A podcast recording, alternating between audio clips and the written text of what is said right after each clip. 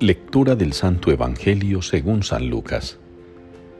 En aquel tiempo tomó Jesús a Pedro, a Juan y a Santiago, y subió a lo alto del monte para orar.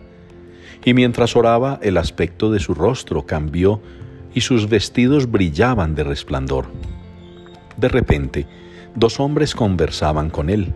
Eran Moisés y Elías, que, apareciendo con gloria, hablaban de su éxodo, que él iba a consumar en Jerusalén.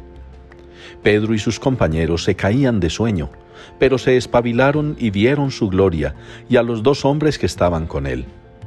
Mientras estos se alejaban de él, dijo Pedro a Jesús, Maestro, qué bueno es que estemos aquí. Haremos tres tiendas, una para ti, otra para Moisés y otra para Elías. No sabía lo que decía. Todavía estaba diciendo esto cuando llegó una nube que los cubrió con su sombra. Se llenaron de temor al entrar en la nube, y una voz desde la nube decía, Este es mi Hijo, el elegido, escuchadlo. Después de oírse la voz, se encontró Jesús solo. Ellos guardaron silencio, y por aquellos días no contaron a nadie nada de lo que habían visto. Palabra del Señor. El Señor es mi luz y mi salvación. Es la respuesta con que la liturgia nos invita a participar hoy del Salmo 26. El Señor es mi luz y mi salvación.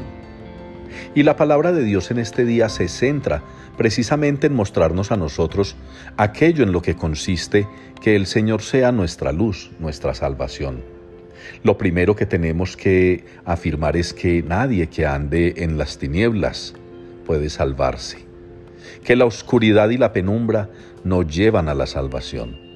Porque la salvación es la gloria de Dios y la gloria de Dios es luz, luz que nos ilumina desde ya, luz que nos orienta desde ahora, luz que nos muestra el camino desde siempre. Esa misma luz que el Señor Jesús mostró a sus discípulos en ese anticipo de la gloria en el episodio de la transfiguración esa misma luz en la que la primera lectura nos muestra la presencia de Dios, la manifestación de Dios a Abraham.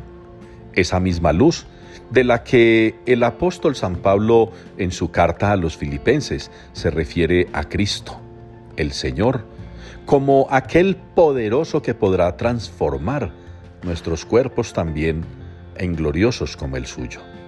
Esa es la gloria de Dios, esa es la salvación del Señor.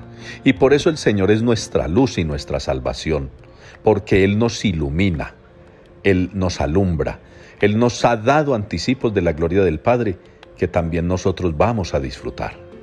De manera pues hermanos que aprovechemos este tiempo de cuaresma, para que abandonemos toda oscuridad y tiniebla y nos acerquemos al Señor, que es nuestra luz, que es nuestra salvación que nos guía también a la gloria.